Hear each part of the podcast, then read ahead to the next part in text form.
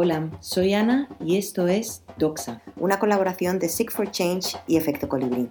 Doxa es una iniciativa para profundizar en el proceso de la innovación social y crear nuevas realidades.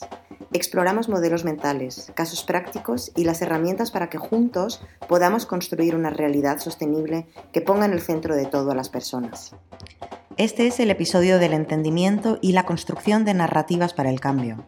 Las narrativas son las historias que nos contamos para entender lo que nos rodea. Tienen un papel fundamental a la hora de crear soluciones sostenibles, ya que hay diferentes personas, diferentes narrativas y diferentes realidades. Profundizamos en el concepto, en lo que tenemos que tener en cuenta para construir narrativas de cambio. Vemos el ejemplo concreto del feminismo como un cambio de narrativa y exploramos tres herramientas para ponernos manos a la obra. Borja, un placer estar aquí contigo otra vez. El placer es todo mío, ya sabes. Eh, hoy vamos a hablar sobre las narrativas de cambio. ¿Qué, son las narrativas? Pues las narrativas son la forma en que las personas nos contamos el, mundo en el que nos rodea. Es decir, es la historia que nos contamos a nosotros mismos ¿no? para entender todo lo que, nos rodea y para entendernos a nuestra posición dentro de, ese mundo. Y esto, que puede sonar muy abstracto, en realidad se cristaliza en, en cosas muy palpables. ¿no? Digamos que hay tres niveles de, narrativas, ¿no? Lo primero que tenemos que analizar es las narrativas visibles, ¿no? Que es lo que, lo que es obvio, ¿no? A todo el mundo, ¿no? Y lo que decimos, ¿no? Lo que contamos, lo que exponemos, ¿no? Lo que, lo que la gente puede ver de nosotros, ¿no? Y eso puede ser, si atendemos a cualquier problema social, pues por ejemplo hablando de, de, cuestiones de empleo, sería la narrativa que existe, por ejemplo, en el empleo juvenil, sería la, narrativa mayoritaria es eh, falta en capacidades, ¿no? Eso es lo, que todos nosotros nos estamos contando nosotros mismos sobre, sobre un determinado problema. ¿no? Hay otro nivel más complejo que es las narrativas ocultas, ¿no? aquellas que la gente esconde ¿no? y que muchas veces están más vinculadas a, la persona. ¿no? Y por ejemplo en este caso es, muy claro ¿no? y es cómo las personas, eh, no lo queremos decir, pero lo que estamos pensando muchos de nosotros, muchas de las personas que estamos en situación o que están en situación de desempleo es nos faltan capacidades, no somos capaces de, no tenemos eh, oportunidades y no somos capaces de obtener de, de, acceder a algo. ¿no? no lo queremos comunicar, no queremos decir a la gente que somos incapaces, pero muchas veces lo pensamos. ¿no? Y hay un tercer nivel que es el más importante de cara a, hablar y, tratar eh, eh, problemas sociales, que son las metanarrativas, ¿no? que son esas cuestiones que están completamente detrás de nuestra, de nuestra forma de entender el mundo ¿no? y que condicionan todo. ¿no? Eh, si yo soy una persona que nace en una situación de vulnerabilidad y que ha tenido una situación compleja toda su vida, mi concepción del mundo va a ser que el mundo es un lugar injusto que, no existen oportunidades, que es el puro darwinismo, que es la ley del más fuerte, y eso va a condicionar cualquier tema que yo vaya a filtrar ¿no? y que vaya a intentar eh, eh, entender. Entonces, si tú me hablas de, inmigración y yo estoy en esa perspectiva, nacido en esa perspectiva, siempre voy a pensar que esos inmigrantes van a venir a quitarme el empleo, que lo que hay es una competición feroz entre esas personas y yo. Si me hablas de la naturaleza, yo diré, ¿y por qué yo voy a ser responsable de eso? Si, el mundo es un lugar injusto, si hay gente que tiene muchos más recursos, hay gente que tiene muchas más capacidades, ¿por qué voy a participar yo de eso? ¿no? Es decir, esas metanarrativas lo que hacen es condicionarnos la posición que tomamos ante cualquier problema o ante cualquier situación. ¿Y por qué son importantes para el cambio social? Bueno, yo creo que son importantes porque las, narrativas lo que nos hacen es, por un lado, reinterpretar el pasado, es decir, reinterpretamos el pasado para entender eh, y justificar nuestra visión del presente y lo que es más importante para diseñar posibles escenarios futuros, ¿no? De lo que va a pasar, ¿no? Ese cambio. Entonces, si nosotros no somos capaces de alterar las narrativas con las que la gente percibe ciertos problemas sociales, lo que nos va a pasar es que esas personas van a estar, por un lado, reinterpretando la realidad que hubo en el pasado para justificar una situación que tienen ahora, para diseñar un escenario futuro que va a ser el mismo que el que tienen ahora. Es decir, no vamos a ser capaces de hacerles imaginar escenarios posibles en los que se produzca un cambio que mejore su situación. Hay un pensador ¿no? Eh, venezolano eh, que trabaja en Estados Unidos, en Harvard, que se llama Ricardo Hausman, que tiene una frase que para mí es, es, clave para entender por qué las narrativas eh, son tan importantes. Em, y, esta, cita hace referencia a Platón. ¿no? Platón decía que, la razón es, esa persona que maneja la cuadriga de la voluntad y el deseo. ¿no? Es decir, que, la razón es el volante que conduce nuestras emociones, ¿no? que debería conducir nuestras emociones. Pero Hausmann dice que no, que en los tiempos en los que vivimos actualmente, la razón se ha convertido en el jefe de prensa de las emociones. Es decir, ya no intentamos utilizar la razón para entender eh, lógicamente un problema, sino para justificar los sentimientos y las emociones que nos genera ese problema. Y esto cada vez lo vivimos más. ¿no? Lo que estamos viviendo es que, la gente no busca eh, el conocimiento en sí mismo, sino que lo que busca son cualquier tipo de información que le refrende en las posiciones en las que, en las que ya se encuentra. Y esto está exacerbado, o sea, está completamente exacerbado por el fenómeno de las redes sociales, ¿no?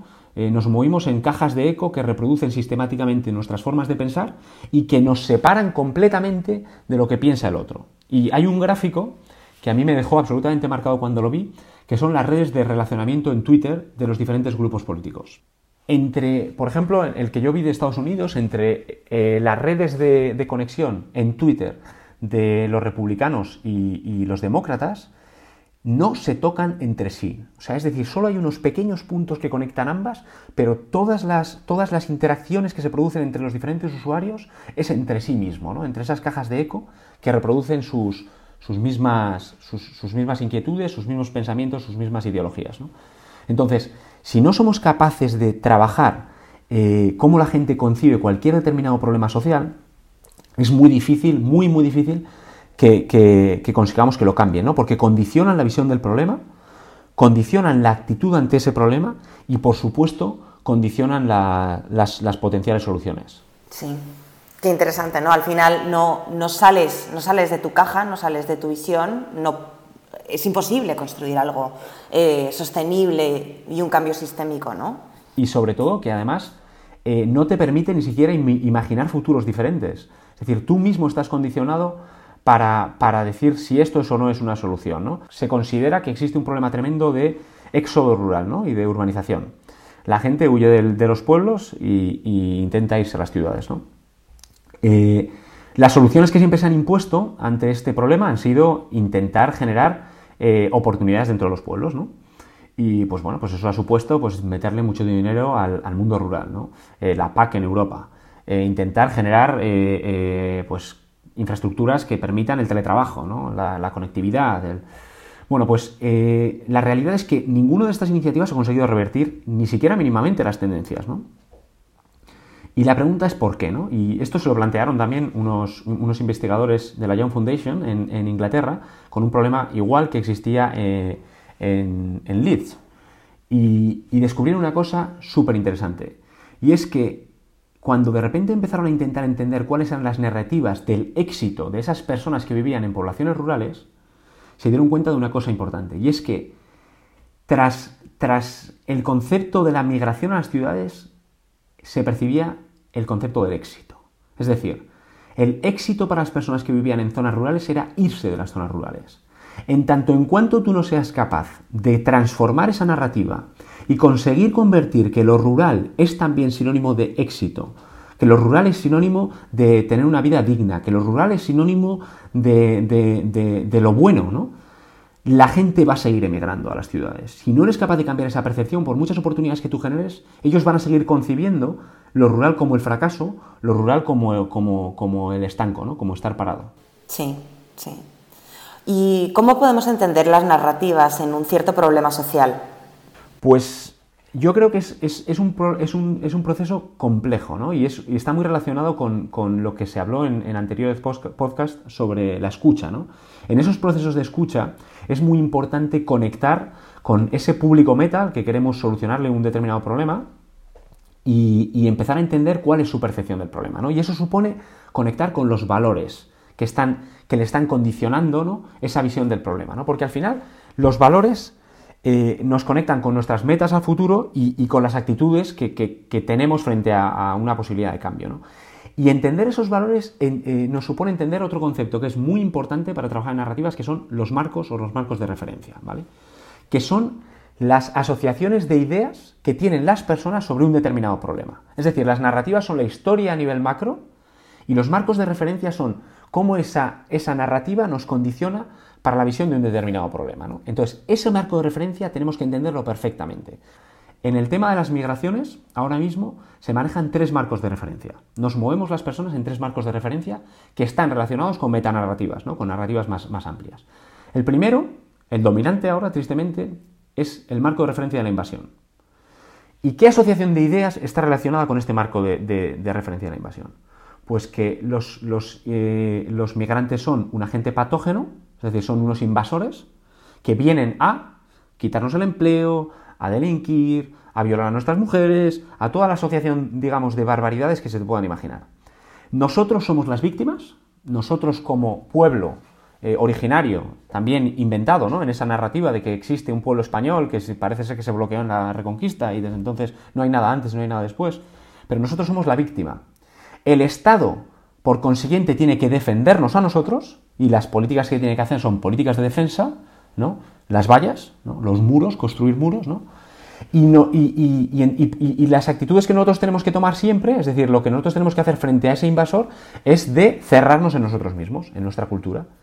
Pero hay otros marcos de referencias, el marco de derechos. No, hay mucha gente que se mueve en el marco de derechos. La, migración es un derecho. Pero hay otro marco aún, el marco de referencia de la normalización de las migraciones, en las que el migrante es una persona normal, corriente, un conciudadano, es decir, un ciudadano del mundo que migra, que se mueve, como todos nosotros. Tú hoy estás en Alemania, yo vivía en Angola, eh, luego vivía en Malawi, somos personas en movimiento, ¿no? Eh, las personas que, receptoras de esa migración son lo mismo, son conciudadanos. El Estado lo que tiene que hacer es facilitar, facilitar la inclusión, la aceptación de, las personas, ¿no? Y nuestra actitud frente a, estas, frente a estas personas tiene que ser justo la contraria, ¿no? La apertura, ¿no? Aprovechar las ventajas y las oportunidades que nos genera la migración. O sea que es importante cuando trabajemos para entender esas narrativas, entender los marcos de referencia. Y esto supone escuchar muchísimo al otro. Y cuando hablamos de escuchar, la clave es no, no burlarnos de su idea, ¿no? No pensar que un tipo que vota Vox es un inútil integral que no sabe nada y que quiere que saldría a la calle con un bate a, golpear a los inmigrantes. No es ese, esa no es esa gente. Esa gente tiene unos valores con unos miedos, con una serie de inquietudes que le está haciendo a pensar, desde mi modo de ver, completamente erróneo, que, el inmigrante es un invasor. ¿no? Entonces hay que escuchar. En esos procesos de escucha hay que centrarse mucho en, escuchar esas narrativas. Sí, eso es que me está, me está recordando muchísimo al triángulo de Karpman, ¿no? O sea, el primer ejemplo que has puesto, eh, donde uno culpa al otro, o sea, tienes la víctima, tienes al perseguidor y tienes al salvador, ¿no? este triángulo y generalmente los roles van rotando, pero no sales de este triángulo y es el drama puro y duro, ¿no? donde al final ninguna de las partes está eh, pudiendo actuar para su propio bien y para el bien común. ¿no? Em, y luego la otra, el otro ejemplo que has puesto, donde ya em, tú, pues todo el mundo puede moverse como, como quiera porque somos seres que fluyen, eh, me recuerda más al triángulo del empoderamiento, que es cuando la víctima decide dejar de ser víctima y se vuelve creador de su propia realidad. ¿no? Esto ya es más como el paralelismo en, el tema psicológico, pero me interesaría muchísimo que nos contaras eh, cómo pueden cambiarse entonces estas, estas narrativas, o sea, cómo pasamos de una narrativa a otra. Pues fíjate que justo lo que acabas de decir eh, es una de esas claves, es decir, cómo dejar de victimizar, si hemos sido capaces, por ejemplo, de entender estos marcos de referencia de los que hablábamos, ¿no? Y transformar la posición de víctima, fíjate qué cosa más curiosa, si nosotros nos movemos en el marco de referencia de los derechos humanos, en realidad estamos reforzando el papel de víctima. Y por consiguiente reforzando el papel de ese, o sea, reforzando ese marco de referencia de la invasión, porque lo que estamos diciendo es que esa persona efectivamente se merece derechos, se merece apoyos, y la persona que se mueve en el marco de la inversión está diciendo, bueno, si se merece esos derechos y esos apoyos también es porque está haciendo algo, ¿no? O sea que, que una de las primeras cosas que tenemos que hacer para cambiarlas es entender esos marcos de referencia, ¿no? Y por supuesto esa, esa, transición que tú dices, ¿no? Del papel de, de víctima a, a, posible solución, eso, esa es, o sea, eso entra dentro de ese entendimiento, ¿no? Entonces yo creo que es el primer paso. El primero es entender eh, entender las diferentes eh, narrativas y marcos de referencia. Y eso supone entender a tu audiencia, ¿no? Eh, entender a qué público te estás dirigiendo para cambiar esas narrativas, cómo concibe, por qué, por qué concibe esas narrativas de una determinada manera, por qué, acepta un determinado marco de referencia y por qué entiende el problema de una determinada, manera. Y entender también por dónde consume información, porque si tú quieres cambiarle la percepción, tienes que entender por dónde la consume. Es decir, eh, lo que vemos generalmente es que toda la comunicación del para el cambio eh, tiende a, intentar, eh, digamos, transformar a los transformados, ¿no? Es decir, nos, comunicamos para nosotros mismos. Decimos, ah, mira, vamos, mandamos una información súper interesante para cambiar la percepción sobre, sobre, un determinado problema y nos la enviamos a, todo el círculo de amigos o de personas que piensan como nosotros, ¿no? Si somos TEA, se lo enviamos a nuestros socios, si somos... Entonces, pero eso no es así. Si quieres cambiar las narrativas, tenemos que entender las audiencias a las que nos dirigimos y adaptar, no solo entender los canales de comunicación, sino adaptar los mensajes a esas percepciones que ellos tienen, ¿no?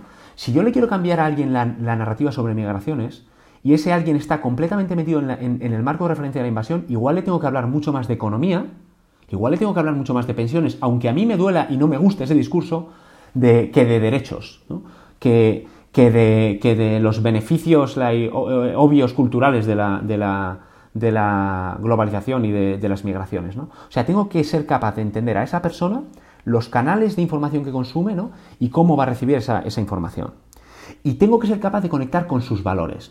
Pero sobre todo hay que utilizar las herramientas de storytelling. Tenemos que ser capaces de trascender los datos y pasar a las emociones. Tenemos que conectar con las emociones de esa persona. Un dato te dura en la cabeza 5 segundos. Conectar con la emoción de una persona y llegar, enraizarte con, un valor que para él está dentro de sí, ¿no? que, es el fundamento de de, la persona, de su persona, es clave, ¿no? O sea, conectar con esas historias del día a día, de lo local, ¿no? Que nos permiten llegar a las emociones de, la gente, ¿no? Y luego creo que es muy importante utilizar herramientas de marcos sustitutivos, es decir, eh, recordemos esa historia, ¿no? De, esa, frase de Kahneman, ¿no? Que dice siempre, no pienses un elefante, ¿no? Y que está todo el mundo pensando en el elefante, ¿no? Pues en el momento en el que tú haces referencia a, una asociación de ideas, estás reforzando esa asociación de ideas. Por consiguiente, para cambiarle a una persona la narrativa, tenemos que ser capaz de desplazarle por completo a un imaginario diferente. Si le hacemos referencia a lo que él ya está pensando, va a seguir reforzándose en esa idea, ¿no? Y lo que queremos es cambiarlo, ¿no? Y luego otra, otra, otro paso, ¿no? Que creo que es clave es utilizar las herramientas de marketing tenemos que generar ese efecto Coca-Cola, ¿no? que dicen nuestros compañeros de por causa, que es que cuando tú le mandes a alguien un mensaje, de repente le reconforte. Decirle a una persona, en, el tema de cambio climático, que nos vamos a ir todos a la mierda en, unos meses, eh, lo que le genera es una sensación de desasosiego y de incapacidad tremenda. Pero en cambio decirle, eh, llevarle, por ejemplo, a lo hermoso de la naturaleza local, de su local, de su localidad, y, de cómo él puede participar en transformar esa naturaleza en el día a día, en cosas muy pequeñitas, le, hace, le lleva a una posición de acción. ¿no? Y, justo está activando dos valores completamente diferentes. En el primero, está activando el valor del universalismo. ¿no? Le dices, no, tenemos que transformarlo todo. Y en el otro estás yendo a lo contrario, a un valor de lo cerrado, de, de lo local, de la seguridad. Lo que tú le estás diciendo, estás conectando en el primero con un valor que igual no es suyo, de esa persona, el universalismo, es decir, y generarle una sensación de que puede hacer algo, ¿no? Ese, esa sensación que tenemos frente a muchos anuncios de decir, uff, qué alivio, qué maravilla, ¿no? Pues yo creo que esas son herramientas que tenemos que utilizar permanentemente si queremos cambiar las, narrativas. Claro, porque además ahí le estarías hablando, por un lado, al miedo y por otro lado, al amor. Efectivamente. Estamos, hay, sensaciones que, te llevan a la acción y sensaciones que te llevan a la inacción. El miedo te bloquea. El miedo es una sensación que bloquea a las personas. Y que está, claro, si lo quieres utilizar para, algo, por ejemplo, el voto es, el voto es un, es, es un acto relativamente pasivo. O sea, la gente dice, no, votar es, es, un acto activo democrático. No, pero es un acto pasivo porque no requiere un esfuerzo muy, muy grande. ¿no? Si tú quieres inducir a un voto, puede ser que el, que el, miedo, como está haciendo Vox, sea el canal idóneo, o sea, sea el, el sentimiento idóneo que tú tienes que activar. ¿no? La gente le asustas y le pides el voto porque tú tienes la solución, tú eres el hombre duro que puede aportar la solución. Pero si tú quieres que la gente se active, más te vale que, que generes sorpresa, que generes ilusión, que generes ánimo, ¿no? Que, le generes algo que le, que, le, que le obligue a moverse, ¿no? Y lo que necesitamos ahora no es gente que le dé un botón a un clic, necesitamos gente que se involucre activamente en la solución de los problemas, necesitamos generar ilusión. ¿Y cómo podemos crear esta ilusión? ¿Nos puedes dar un caso que ejemplifique cómo podemos crear nuevas narrativas? Pues mira, hay un, ejemplo que todo el mundo va a entender a la primera y que es un, es un tema macro, ¿no? Hay, que, hay, que, hay un modelo, un ejemplo que nos ha enseñado cómo se cambia una narrativa de la noche al día. Y es el feminismo. Y pensemos cómo se ha enmarcado el feminismo en los últimos años, ¿vale? Hace tres o cuatro años, el movimiento feminista que era un movimiento universalista, que era un movimiento basado en la justicia social, que está completamente enraizado y, enraigado con, pues, con, el mismo concepto de, clase, con el concepto de, raza, ¿no? con el concepto de diversidad. ¿no? Es un movimiento universalista que intenta vincular valores, muy socialista, muy, viniendo, muy venido de la izquierda. ¿no? Eh, estaba completamente enmarcado en una trinchera eh, eh, en el cual se le veía como básicamente como un, como un movimiento reactivo y ofensivo. ¿no?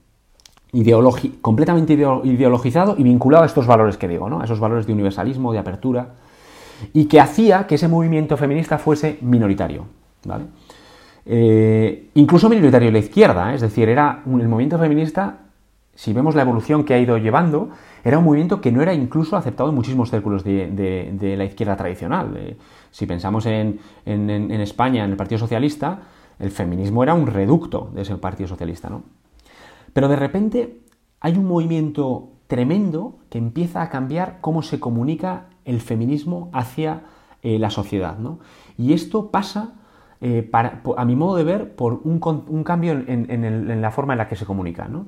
De repente hay una transición brutal de los derechos, es decir, la mujer como, o sea, el feminismo como, como, como un concepto de derechos, que, la, que la mujer tiene el derecho a, a una transición que es curioso, que, enraiza con nuestra vida cotidiana, que es la seguridad. De repente hay una transición que se cristaliza en una imagen, que es cuando la mujer vuelve sola a casa, que trasciende completamente, que pasa completamente de unos valores de universalismo a unos valores de seguridad, de localidad, que conectan con una serie de poblaciones que hasta ese momento nunca se habían planteado eh, involucrarse dentro del movimiento feminista. ¿no? Y es que todas esas personas, todos tenemos a una hermana que tiene que volver sola a casa y que pasa miedo. Y que además le decimos que nos llame cuando llegue. Y el padre, ese padre que puede ser conservador, que estaba en contra de las feminazis y de todo ese movimiento radical feminista que era. que es. que es. que, que, que le causaba casi hasta pavor, de repente empieza a ver que efectivamente muchas de las cosas que ellas están comunicando, él la vive en sus propias carnes. ¿no?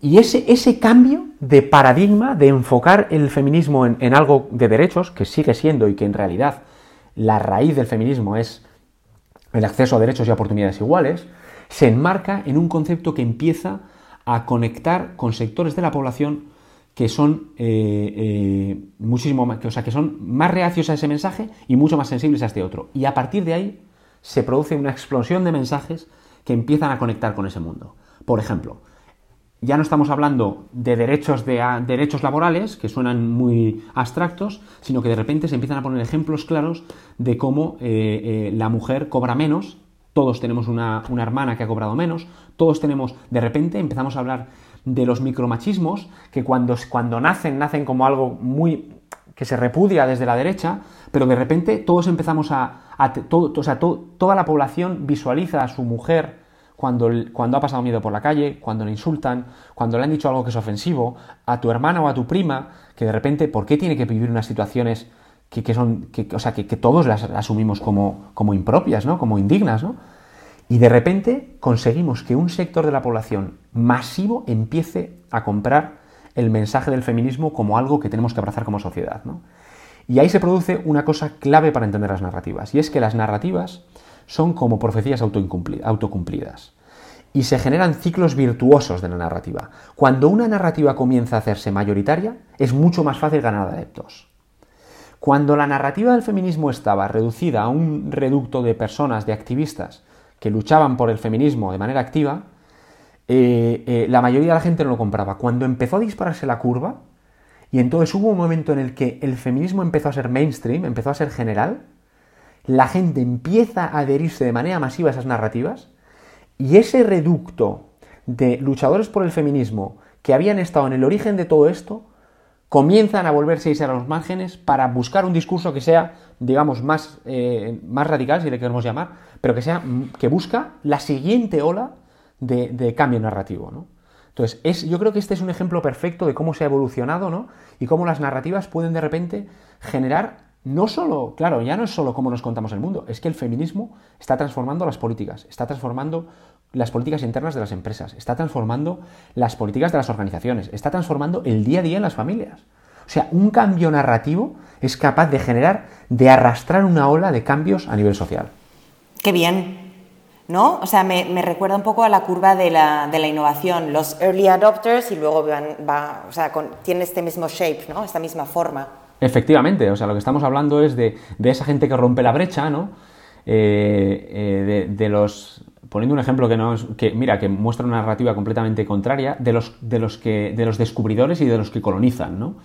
De los que rompen el, de los que van abriendo camino con el machete y de los que siguen detrás, ¿no? Entonces, yo creo que sí, que eso es un poco, y, es un poco representativo ¿no? de, lo que son, del, potencial que tienen las narrativas para el cambio social. Sí.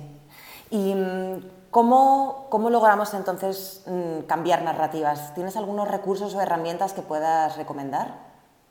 La primera, y que creo que es, que es eh, como una especie de manual eh, eh, de narrativas, es de, una organización inglesa que se llama Common Cause, que, que es Handbook for Narrative Change, que, básicamente te explica todo el concepto de las narrativas y cómo, cómo funcionan, y luego te va dando herramientas muy sencillas para entender las narrativas en frente a un problema social que tú estás abordando, ¿vale? La segunda, creo que es una herramienta súper práctica y está vinculada a este tema de narrativas migratorias, la ha hecho por causa, eh, han hecho un, documento sobre cuestiones prácticas de cómo eh, promover cambios narrativos. Si no me equivoco, son cuatro reglas y, tres consejos, ¿no? Eh, sobre cómo generar mensajes que, promuevan cambios de narrativas, en narrativas migratorias, pero que se pueden aplicar a cualquier tipo de cambio de narrativas. Y la tercera herramienta, que, eh, es cómo analizar a la audiencia. Es una herramienta muy sencilla, es un, es, un, es un, PDF en el cual te va guiando en una serie de preguntas para que tú entiendas a, esa audiencia a la que te quieres dirigir, para que la personalices y no la, no la estigmatices, sino que pienses por qué piensa de esa determinada manera, qué canales consume, cómo puedo llegar a ellos, qué, o sea, digamos que empieces a pensar en esa especie como de análisis de usuario, ¿no? Que tienes que, que, siempre tienes que, razonar antes de empezar a, lanzar eh, procesos de cambios de narrativa. Fenomenal, Borja. Muchísimas gracias. Nada, muchísimas gracias a vosotros y seguimos. Esto es Doxa, una iniciativa para crear nuevas realidades.